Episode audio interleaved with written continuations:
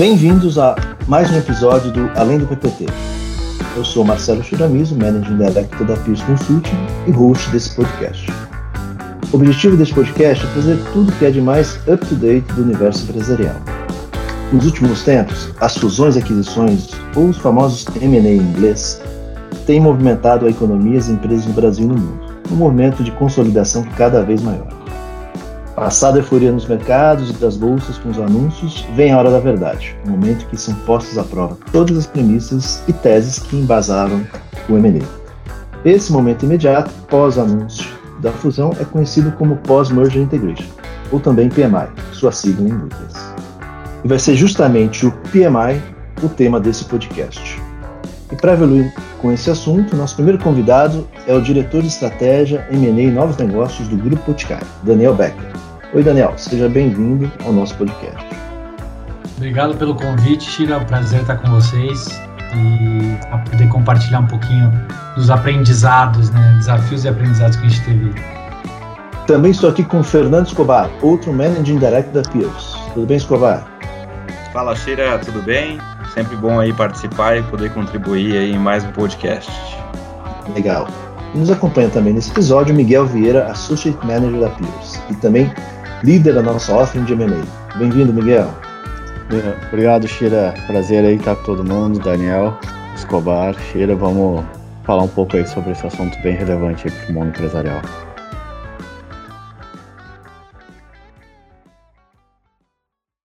Nesse contexto, antes de entrarmos no tema específico desse podcast, Escobar, poderia compartilhar a sua visão sobre os processos de M&A antes de falarmos de forma prática como o PMI materializa as teses de fusão? Legal, Shira, assim, acho que é legal dar um passo para trás aqui para a gente explicar um pouquinho da jornada como um todo, né? Porque o, é, é, o próprio M&A, ele é uma jornada, né? E essa jornada, na nossa metodologia, ela é segregada em três grandes etapas, que a gente chama de Value Definition, a primeira etapa, Value Creation, a segunda etapa, e Value Capture como terceira e última etapa. Dentro da primeira etapa, do Value Definition, o primeiro passo a gente chama de M&A Strategy. O que é esse M&A Strategy? É onde você normalmente faz o link com o seu planejamento estratégico para entender um pouquinho da sua ambição. Então, o que, que você tem como grandes alavancas estratégicas para os próximos anos? Quais são as dores que você quer resolver da companhia que organicamente você não conseguiu atacar? Feito isso, entendendo quais são essas alavancas, aí a gente começa a fazer um, rela um relacionamento de como que é essa vida do namoro, casamento, quando a gente começa a observar uma lista de possíveis targets. E aí, dentro desses targets, você vai começar a funilar e entender aqueles que você quer evoluir com algum relacionamento. Por que evoluir com um relacionamento? Porque aqui é como se fosse realmente um namoro. Você conhecer melhor, conhecer se tem um match de valores, um match de cultura, ou se realmente eles agregam valor com aquela tese previamente definida na etapa anterior. Aqueles que você viu que tem um match importante, a gente avança pra, do conhecer para o namoro. E aí sim ativa a segunda etapa, que é do Value Creation. Nessa etapa do Value Creation, Normalmente tem uma primeira etapa que a gente chama de diligência. E essa diligência ela começa por uma diligência comercial, onde você avalia o potencial do business, se tem ou não upside, se ele realmente agrega valor ou se ele atinge aquelas alavancas previamente definidas. Tendo esse match em termos de, de diligência e potencialidade comercial, a gente pode abrir uma segunda etapa que a gente chama de DD operacional. Aí tudo depende. Tem deals que a gente faz essa etapa em conjunto e tem deals que a gente faz essa etapa em separado. O que, que é essa diligência operacional? É aquilo que você começa a conhecer e ver se você quer ou não evoluir por um possível casamento. Então, entender mais de sinergias operacionais, entender de maturidade de processos, sistemas. Entendendo que sim, tem um match importante e tem uma agregação de valor nessa diligência operacional, aqui que a gente começa a falar do planejamento dessa futura integração. E aqui que começa realmente a fase do PMI, onde você estabelece um IMO, que é o Integration Management Office, onde você começa a falar de um plano de 100 dias, o que, que seria um day one, o que, que seria uma futura é, organização, o que, que seria partes possivelmente absorvidas ou não, aonde teria essas sinergias, isso no espectro de 100 dias. Pós isso, a gente ativa a última etapa da nossa metodologia, que é o Value Capture, que é onde você é, casou, literalmente, começou a rodar essa nova empresa, começou a percorrer aquelas sinergias, começou a fazer as validações daquelas teses de sinergias e realmente capturar todos os benefícios contemplados nessa tese, ou de um upside de receita, ou de um upside de margem, ou de uma aquisição de uma capability específica, encerrando assim o circuito de uma jornada de M&A e concluindo com um PMI. É legal, Escobar. E acho que para tentar trazer um pouco da, da, da vida real, de como tudo isso é aplicado no dia a dia, né? Acho que podia passar a bola para o Daniel e ver como é que você enxerga dentro desse processo alguma etapa adicional, né, algo mais subjetivo que a gente não tem nesses white papers né, de, de consultoria. É, acho que assim, o, o, o passo a passo né, do, do, do, livro é um pouco do que o, o Escobar descreveu, né? Acho que vai da sensibilidade né, das equipes que estão tocando o deal, ver o quanto que você cumpre elas né, de maneira completa e o quanto que você deveria fazer uma coisa mais rápida e mais simples. Então, vou dar um exemplo, né? Você tem uma empresa menor ou uma startup, pode ser um pouco early stage ou até uma, uma scale-up, que precisa captar o recurso de maneira rápida. Se você for lá e fizer todo o processo de due diligence, né, comercial, jurídica, é, é, contábil e tudo mais, às vezes você vai perder a chance de fazer né, aquele investimento né? Porque o, o founder não consegue esperar, né? E precisa do recurso de maneira muito, muito rápida. Então tem um feeling também de entender, né?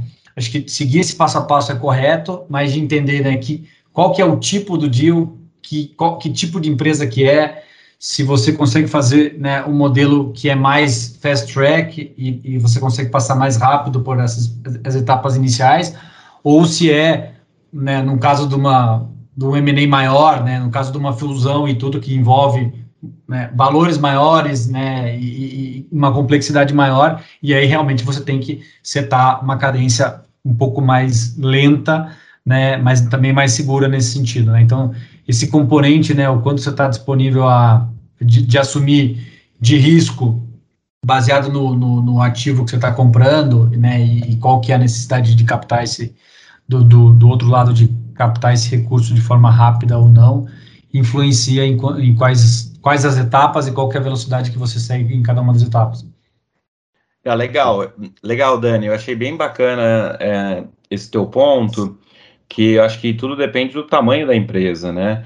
É, e você colocou que, dependendo se você for com todo o arcabouço jurídico, ferramental, para cima de uma startup, você pode até espantá-la. E aí ela desistir do deal porque ela, putz, eu, talvez eu não tenha todos esses toolkit, ou talvez eu tenha até receio desse movimento. Então eu acho que faz total sentido essa adaptação de acordo com o player que está do lado da mesa. Acho que foi super válida essa tua colocação. É, e a contrapartida também é verdadeira, né? Às vezes a grande corporação está acostumada com um nível de governança muito elevado e quando vai para uma startup acaba ficando assustado, mas na verdade tem que compreender né, esse momento que eles estão vivendo e de aceleração, de agilidade que eles precisam. É, e tem um pouco de. É, é, nesse momento, até pré-deal, que você começa a dar um pouco dos sinais da tua cultura. Né?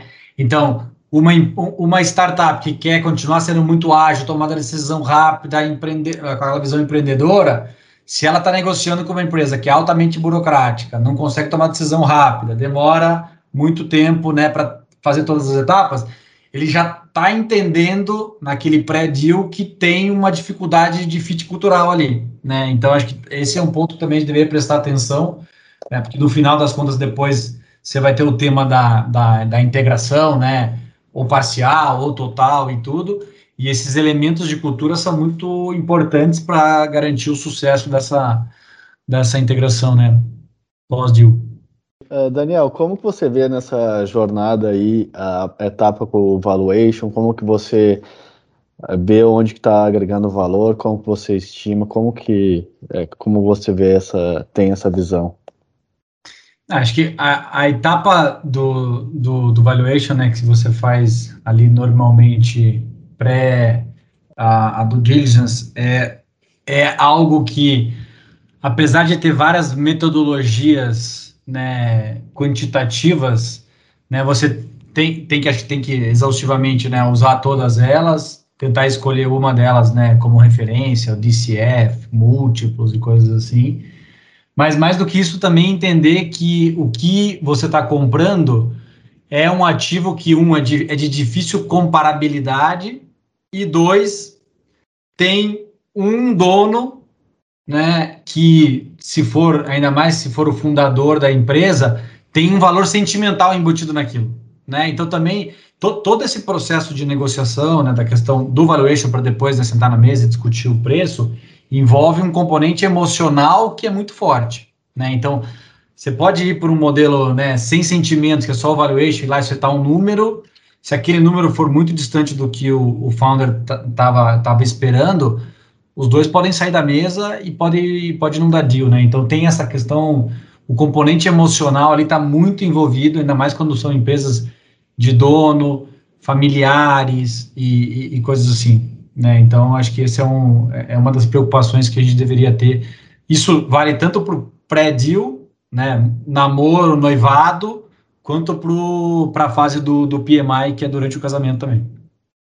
Bom, legal, gente. Acho que de acordo com estudos relacionados a M&A, é, a gente fez uma leitura aí de, de, de, de, um índice publicado pela Harvard Business Review, que o índice de falha nos deals aí é, ele é próximo a 70%. Né? Então, vocês elencaram alguns dos motivos aí como diferenças culturais, tamanho de empresa, né, gestão, formato de gestão. É, que mais poderiam elencar aí de, de dificuldades ou é, é, desafios nesse processo de M&A que, que fazem que, com que esse índice de falha seja tão grande? Bom, aqui, Shira, eu acho que assim, o, o primeiro ponto é você estar atento e ativo durante toda a jornada de M&A, como o Escobar falou lá no início. Então, às vezes pode ser que passou toda aquele euforia de valuation do Disney, chegou a hora que tomou o controle da empresa, esse pace diminuiu, essa energia diminuiu, e esse acho que é um primeiro ponto. O outro ponto também é, é manter as operações uh, funcionando com uma certa normalidade, e é aquilo que não afete os clientes, no dia a dia dos clientes. Às vezes vai ter uma migração do sistema, vai ter algum, alguma coisa que pode trazer algum reflexo no cliente ou a retirada de um produto. Se não for pensado uh, logicamente, da melhor forma, ou tratar fornecedores, você quer fazer uma racionalização de fornecedores, mas também você não pode abdicar dos seus parceiros atuais, então tem que ter esse equilíbrio. A própria questão de com os colaboradores, então uh, é um dos ativos mais importantes durante a aquisição. Você está uh, fazendo aquisição de ativos, recursos humanos, então manter as pessoas adequadas, melhores pessoas, manter as pessoas engajadas durante o processo e fazer com que a operação não decaia o nível dela. Então, pode ser que por alguma falta de atenção, o dia a dia da operação também não não não não, não rode da forma correta. E o PMI aqui ele ajuda a, a ser uma, uma atividade independente para que uh, se cuide da integração de uma forma direcionada e permita que a operação continue rodando para não ter essa divisão de atenção. Então, a gente, desde a definição do roadmap, preparação da tomada de controles para os primeiros 100 dias, que o Cobar comentou no início, uh, ter essa estabilidade da operação, uh, desenvolver um, um, planejamento estratégico logo pós o deal para ver como vai ser a operação integrada, então revisitar isso, a operação das duas empresas, e tomar muito cuidado para o dia a dia não tomar a integração e nem integração tomar o dia a dia. Acho que é muito importante o equilíbrio nessa, nesse estágio aqui. E aqui, Shira, se eu puder contribuir também à fala do Miguel, acho que tem um ponto, em linhas gerais, a gente tem, tende a ver três tipos de combinação de negócio, né? Ou um modelo holding, que você mantém duas empresas separadas, mesmo após a aquisição. Tem um modelo de preservação, que é esse modelo de preservação? É que você vai pegar algumas boas práticas da empresa adquirida e vai tombar para a empresa compradora, mas vai manter algumas coisas bem segregadas. E tem um terceiro modelo que é a absorção, que a absorção é o modelo mais agressivo do take control. Esse, absorção, você acaba correndo mais risco, né? Porque você pode matar a cultura da empresa, você pode é, levar à extremidade as sinergias, focar muito em ganhos de curto espaço de tempo, que depende da tese faz até sentido. Mas esses são os modelos que tendem a ter um alto vínculo com o insucesso, porque você vai para um modelo mais agressivo de tomar as rédeas da empresa, tomar os controles, assumir os processos, muitas vezes tombar os sistemas, e é muito dessas vezes que às vezes acontecem algo não muito bem planejado ou não, não, não bem percorrido o caminho crítico das coisas como deveriam ser. Então, o modelo de absorção, sim, em alguns casos ele faz sentido, mas ele acaba, sim, tendo mais risco e tendo mais um link, talvez, com um insucesso. É, se, eu puder, se eu puder complementar, acho que o ponto que o, o Miguel falou sobre as pessoas é, é o ponto que potencialmente deveria ser mais né, cuidado né, durante a fase de, de integração. E aí depende de cada um dos modelos que o, que o Escobar falou, né? Se você vai para um modelo mais standalone, né, de holding, talvez você tenha menos esse, esse, esse modelo. Mas sim, né, existe uma tendência das, das pessoas, tanto dos colaboradores quanto dos fornecedores e clientes, de querer que a coisa continue do jeito que ela era e que nada mude, né? E uma e no caso do M&A, as coisas elas vão mudar, né? Elas vão, só que você pode escolher a cadência na qual elas mudam, você pode escolher como você comunica essas mudanças, né? E o que você faz a partir do, do momento que essas coisas começam a, a mudar. Então, acho que entender que tudo que você faz depois do momento do deal comunica alguma coisa, né? E que se aquela, se, se todos aqueles detalhes não forem mapeados e você não escolher exatamente que tipo de mensagem você quer passar para todos esses stakeholders, eles vão inventar a mensagem que eles quiserem. Né? Então, vou dar é, um exemplo. Uma empresa usa o, o, padrão da Microsoft e a outra empresa usa o padrão do Google. E aí você decide, falar assim, pá, no primeiro momento eu não vou adequar uma a outra porque as duas têm a melhor coisa. A empresa que usa o padrão pior na cabeça deles, podem, os colaboradores podem interpretar, ah, mas então quer dizer que eu fui adquirido, mas eu não tenho o direito de ter o melhor padrão, que é o padrão que é que a empresa que fez a aquisição. Então, assim, se você não vai lá e comunica uma coisa que parece bastante óbvia, né? Mantenha os seus dois sistemas, estão acostumados a trabalhar dessa forma. No segundo momento, a gente vai ver se vai ter uma padronização ou não vai. E isso é em prol do colaborador. O colaborador pode pensar, putz, ah, eu estou me sentindo negligenciado aqui porque eu não tenho o melhor sistema. Então, dei um exemplo só, mas como uma coisa muito pequenininha pode virar um problema bem maior, que é um problema de não integração, problema de, de clash cultural e tudo mais. Então, ter né, o mapeamento desses possíveis riscos e tratá-los e escolher a forma com que você comunica, tendo sempre né, na cabeça que tudo que todas as ações que você, né, todas as decisões que você toma têm impacto, e eu dei um exemplo de colaborador, mas pode ser para cliente, também é a mesma coisa, é, é super importante.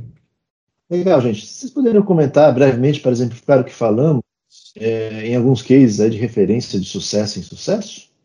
Bom, Shira, eu acho que assim, uh, recentemente a gente tem ouvido bastante notícia aí da LVMH, até o maior acionista passou o Musk, o, o Bezos, e a gente deu uma, uma aprofundada nesse case da LVMH, e ele tem vários uh, fatores que super relevantes de sucesso. Então, sempre quando eles uh, foram fazer as aquisições de várias marcas ali, Dior, Fendi, Tag, Hublot, todas essas marcas de alto luxo, eles sempre foram muito focados no momento de fazer a aquisição em ver como que são o modelo de, de distribuição desses uh, desses adquirentes, uh, como que eles fazem essa distribuição geográfica, como que eles conseguem verticalizar o negócio, como que eles têm inovações uh, constantes. Eles sempre são procuram fazer as aquisições da forma mais precisa, uh, onde atende nichos de clientes que eles não estão atendendo hoje. Uh, procuram se antecipar, né? Então, se eles veem se tem alguma tendência, alguma outra coisa que está subindo, eles tentam chegar primeiro e fazer uma aquisição e para se perpetuar no negócio. Então, assim, são muito baseados em uh, objetivos estratégicos, que é canais de distribuição, tirar canais de distribuição para e ganhar escala, captura de capital humano e adquirir novas capacidades que eles não têm, uh, para a parte de sinergias integrar verticalmente e cortar custos e desenvolver novas tecnologias adquirindo propriedade intelectual. Esse aqui acho que é um case bastante conhecido aqui, uh, de sucesso. E aí, em contrapartida, a gente teve alguns cases da área de tecnologia, mais do início aqui da década ou início da década passada, foi o case da, da Google com a Motorola. Então, assim, é, a princípio se pensava que ia ser um, a Google ia ser um baita enable para a Motorola, o case acabou não vingando por uma série de questões uh, de choque cultural. Uh, a Motorola acabou esvaziando a parte de inovação, então toda a inovação ficou com o Google, então foi muito uma inovação em, em software e pouco em hardware.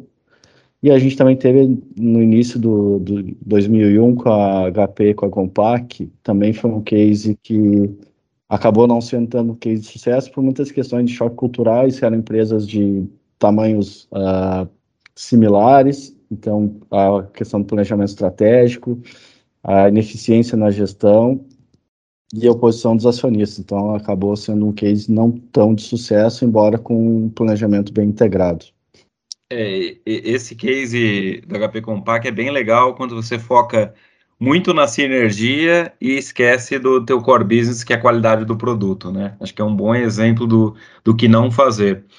É, acho que como case de sucesso também legal aqui, é, acho que a própria Raia Brasil, com a aquisição da Onofre, acho que tinha um desafio não só de, de grande participação e proteção de mercado aqui em São Paulo, mas também com a aquisição do Capability do online. Então, pô, comprar um player para acelerar a tua transformação digital. Então, esse é um outro case de sucesso que a gente gosta de citar. Além disso, acho que no setor da educação teve um movimento bacana quando lá atrás a Croton, por exemplo, comprou a Unopar, para fortalecer o canal de ensino à distância, que é algo, era algo muito novo ainda no Brasil e pouco disseminado, e acho que essa aquisição também trouxe grande robustez e inovação para o setor.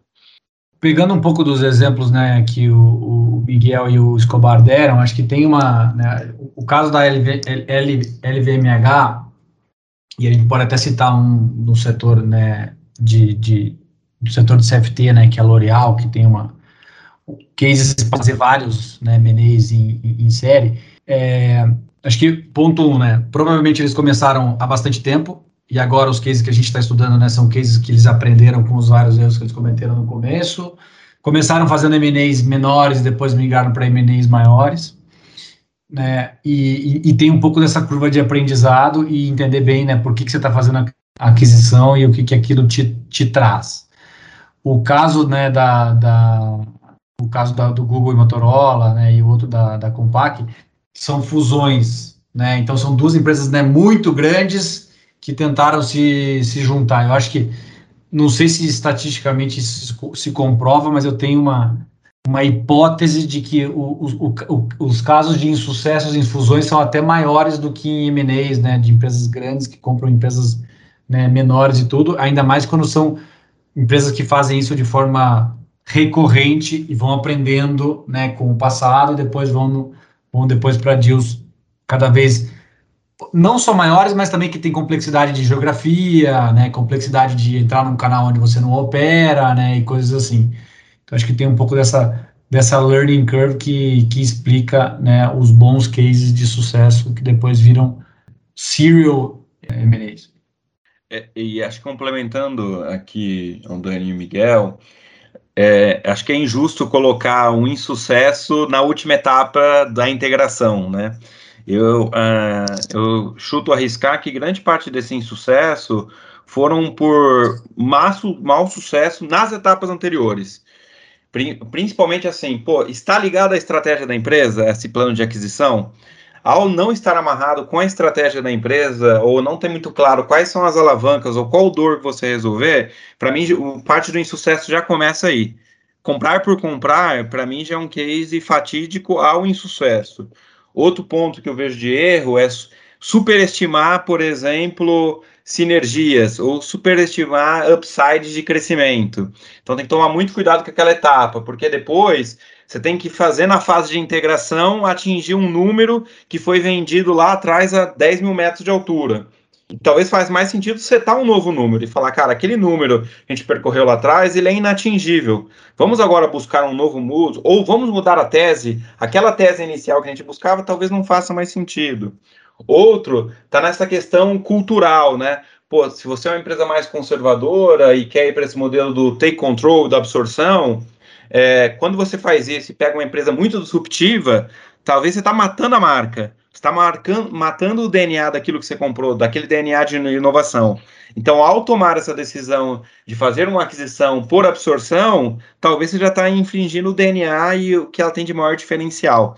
Então, eu acho que é um pouco injusto falar, não, a integração foi um insucesso. Acho que grande parte desse insucesso, ele também ele pode ser compa compartilhado com erros consequentes nas etapas anteriores, tá? É, digamos que a integração chega por último, é ela que fica com a culpa, né? Não, normalmente quem fica com a culpa é a consultoria que toca o PMI, né? Quem inteiro na empresa vai querer assumir essa culpa. Mas eu concordo. Os, os cases que nascem errados depois são difíceis de, de conseguir de conseguir consertar. Né? Acho que tem, tem uma, uma questão também de, da própria empresa né, que decide fazer M&A entender o que ela faz bem e o que ela não faz bem. Então, se a empresa você é uma empresa que sabe que tem ineficiências nas suas linhas de despesa. Você não é uma empresa enxuta. Se você precisar fazer um case que a principal sinergia é você cortar o head office pela metade, muito provavelmente você vai ter insucesso, porque você não consegue fazer isso nem internamente, imagine fazer isso numa outra empresa. Né? Então, é entender o que você também faz bem no teu próprio negócio, fazer talvez M&As que tenham teses, né, parecidas com o que você já fez no passado e tudo, que talvez tenha um percentual de, de sucesso maior, né? Legal, pessoal. Vocês comentaram uma série de fatores críticos, né, para esses M&As eles darem certo. Mas o que, que vocês acham aí que, de fato, a, o movimento de fusão, de fusões e aquisição traz de benefícios para as empresas, para o mercado, enfim, o que, que isso tem trazido de, de positivo aí, no final das contas? A, mi, a minha visão é que tem vários né, bons motivos pelos quais né, você deveria fazer um M&A. Né? A gente falou muito do, do que, que pode dar errado, isso não quer dizer que o M&A per se é uma decisão é, errada, né? muito pelo contrário. Acho que você dá, você dá um exemplo, né, que é um pouco da, da questão agora da, do time to market das coisas. Né? Então, a gente está tendo essa, essa rápida evolução de tecnologia, digitalização e tudo mais a maioria das empresas, né, um pouco mais antigas, elas não nasceram assim, elas não nasceram, né, é, como empresas de tecnologia, então agora tendo que se tornar empresas de tecnologia. Para você conseguir mudar isso, leva muito tempo. Você dois provavelmente não tem essa essa capability. E se você quisesse fazer isso de forma orgânica, né, que é por exemplo contratando pessoas com esse perfil, né, de tecnologia, você levaria muito tempo. Né? Então, por exemplo, uma, uma das, dos, dos motivos pelos quais as empresas fazem M&A é porque elas querem acelerar algo que elas devem fazer, né, é, ou em termos de avanço tecnológico, ou em termos de, de entrada no novo canal, né, e, e, coisas assim. Então, tem essa questão, né, de pegar o modelo, né, e adquirir um modelo que já está validado, funciona, a, a capability existe do outro lado e é uma capability que você não tem. Né? Então, estou dando um, um, um, dos exemplos, mas acho que justificam vários dos M&As que foram feitos né, recentemente, né, nesse, tanto no setor de tecnologia, quanto né, empresas que não são do setor de tecnologia, que estão fazendo aquisição de empresas né, de tecnologia. É, uh, muito bem aí, Daniel. Uh, acho também, assim, além da parte de tecnologia, às vezes uh, a empresa ali ela já esgotou o modelo de crescimento orgânico e para ela acelerar o crescimento dela, o movimento inorgânico faz bastante sentido.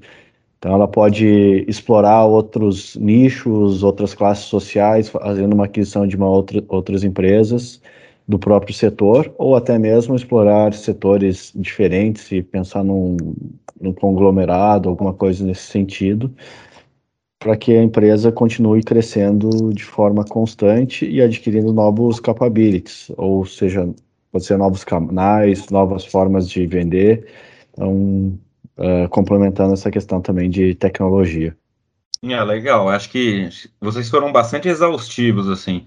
No final das contas, eu, eu tenho bastante dificuldade de ver. Acho que tem cinco possíveis caminhos que, o, que um M&A agrega valor para uma organização.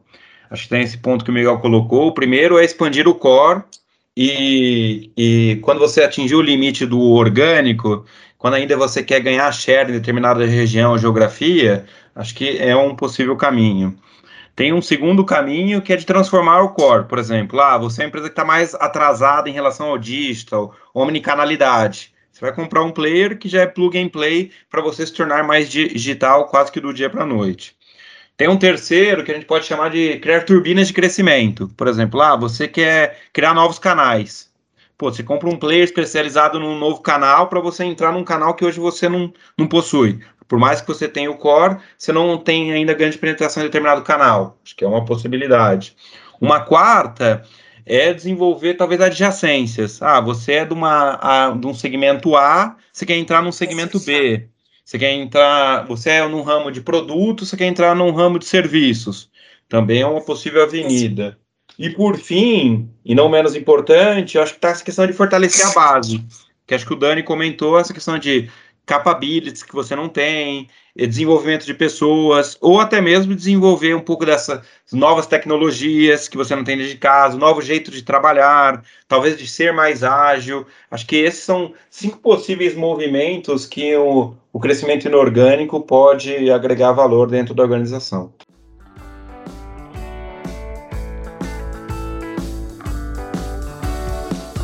E agora vamos para o quadro de pato ganso. Se você está ouvindo pela primeira vez, nesse quadro trazemos um assunto mais informal e cotidiano para uma conversa mais descontraída com os convidados.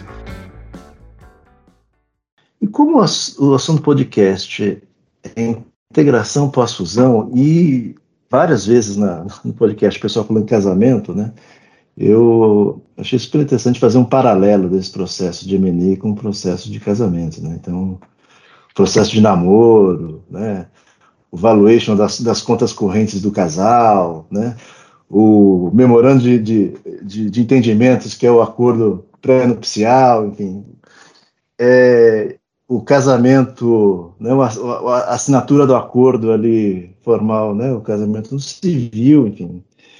E o PMI aí, que a gente poderia ter uma tradução boa, que é o, o pós-matrimônio na igreja, né, enfim, que é o, que é o nosso que é o nosso tema aqui.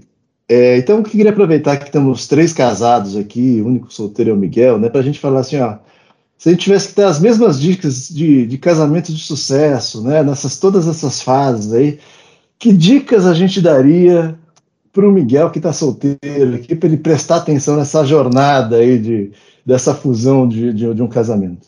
Quem quer começar? Eu sou, eu sou um casado há, há não muito tempo, mas acho que uma uma dica que eu poderia dar é faça bem a sua do diligence. Gaste tempo nela.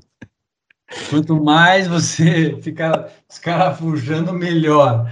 E, e, e, e, não se apresse para fazer o deal rápido, né? Faça todo o tempo do, do namoro e do noivado antes, né? Fazendo a, o paralelo né, com, com o M&A. Gaste tempo com, com o seu deal é, antes e acho que eu, eu, diria que as dicas são essas aí. Fora, o que parece bastante óbvio, né? Tenha um fit cultural muito forte com a sua esposa ou com seu esposo, porque é, é mais ou menos por aí que vai começar a não, a não dar certo se não der certo. Acho que complementando o Dani, acho que ele foi, foi bastante assertivo. Talvez a diligência é a fase mais importante. Mas antes da diligência, acho que quando você está no long list, quando tem vários pretendentes, acho que tem um ponto importante aqui que você nunca vai achar a esposa perfeita ou o esposo perfeito, né? Então tem, tem um, uma questão de, de você analisar realmente aquilo que você gosta muito e valoriza e aquilo que você não gosta e não consegue conviver. Porque não vai existir, assim como não existe a empresa perfeita, não existe a esposa ou esposo perfeito. Então, quando você estiver no long list ali na dúvida para onde, você vai avançar para a jornada do namoro, talvez aquela que você aceite mais os defeitos do que goste mais das qualidades. Acho que essa talvez seja a principal dica aí dentro dessa jornada do casamento. Eu Agora, tinha, queria ouvir... Tinha inclusive uma propaganda, acho que era da Garoto, de um dos chocolates, não sei se era Sensação de Amor, né, que falava exatamente o que você falou. Você larga de um relacionamento porque você não consegue aceitar os defeitos, não porque você gosta muito das qualidades, né? Então é um pouco disso, né? Se você conseguir tolerar os defeitos e ela conseguir, né, ou ele conseguir né, tolerar os seus, é um bom caminho. Mas eu queria ouvir o Shira, que o Shira é o mais especialista nesse tema desse call. Por isso que a gente deixou ele por último aí. É, não, eu complementaria, vocês têm razão sobre esses, sobre esses pontos, eu complementaria que a gente precisa ter um bom memorando de, de, de, entendimentos, né? um contrato ali do, do que você espera, né? em termos de, de, de expectativa de, de, vários temas, né? Enfim, família, religião, parte financeira, trabalho, dedicação a filhos, é, dedicação a si próprio, enfim, tudo isso a gente precisa estar muito bem acordado, né, no, no memorando de entendimentos antes do casamento, então essa formalização não esperar descobrir essas coisas só depois. Então, essa, acho que isso, isso, é, isso é um ponto super importante. É, e eu acho que depois né, da, da convivência ali, é, eu acho que a, o change management, né, a comunicação entre, entre o casal, ela, é super importante, né? Você está sempre parando essas arestas, enfim ela é fundamental para que isso seja realmente uma, uma jornada de longo prazo. Né? Acho que dentro da outra coisa que é importante dentro do memorando de entendimento são esses objetivos comuns, né? Acho que se, se, a gente não tiver objetivos comuns bem claros, definidos, né, de onde o casal quer ir e tal, se for discutir só depois do casamento, enfim, você acaba se perdendo. Então, tudo, como vocês falaram, tudo que é essa etapa anterior, tudo que foi muito bem planejado, discutido, comunicado, depois da, da, da, do casamento efetivado, né? Toda essa comunicação entre, entre casal é fundamental para essa jornada de sucesso. Beleza? O Miguel, como não é casado, não precisa falar, tá, Miguel? É, eu, eu acho que faz um fechamento, Miguel. Fala, pô, agora eu tô mais preparado. Quase que você tá no deal aí, Miguel. É. Fala aí. Eu tô na fase do M&A Strategy. Não, acho que assim, é muito bom ter todo mundo aí, ter esse papo aí bem descontraído, uh, a gente poder falar um tanto um pouco da jornada de M&A, focar um pouco dentro de PMI, a gente entender isso, e trazer um pouco dentro do nosso dia a dia aí, que eu tenho bastante a aprender aí com vocês aí, que eu tenho bastante experiência. Próxima vez eu contrato aí vocês para fazer uma due diligence para mim.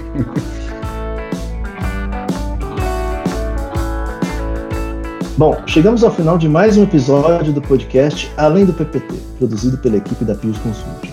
Hoje falamos sobre um dos grandes pilares do crescimento inorgânico e como atuar de maneira estratégica durante a integração de companhias. Agradeço a participação do nosso convidado Daniel Becker, do Fernando Escobar e do Miguel Vieira. Obrigado. Obrigado, Shira. Sempre bom estar contigo aí nessa jornada dos podcasts. Tira, Escobar, Miguel, foi um prazer participar com vocês. Quando tiverem algum outro tema tão divertido quanto esse, né? PMI, casamentos, contem comigo. Bom, obrigado a todos os nossos ouvintes que ouviram esse podcast até o final. Se você quer aprofundar o assunto, não deixe de fazer o download do nosso e-book PMI, Alavancas para uma Integração de Sucesso. E até a próxima, pessoal!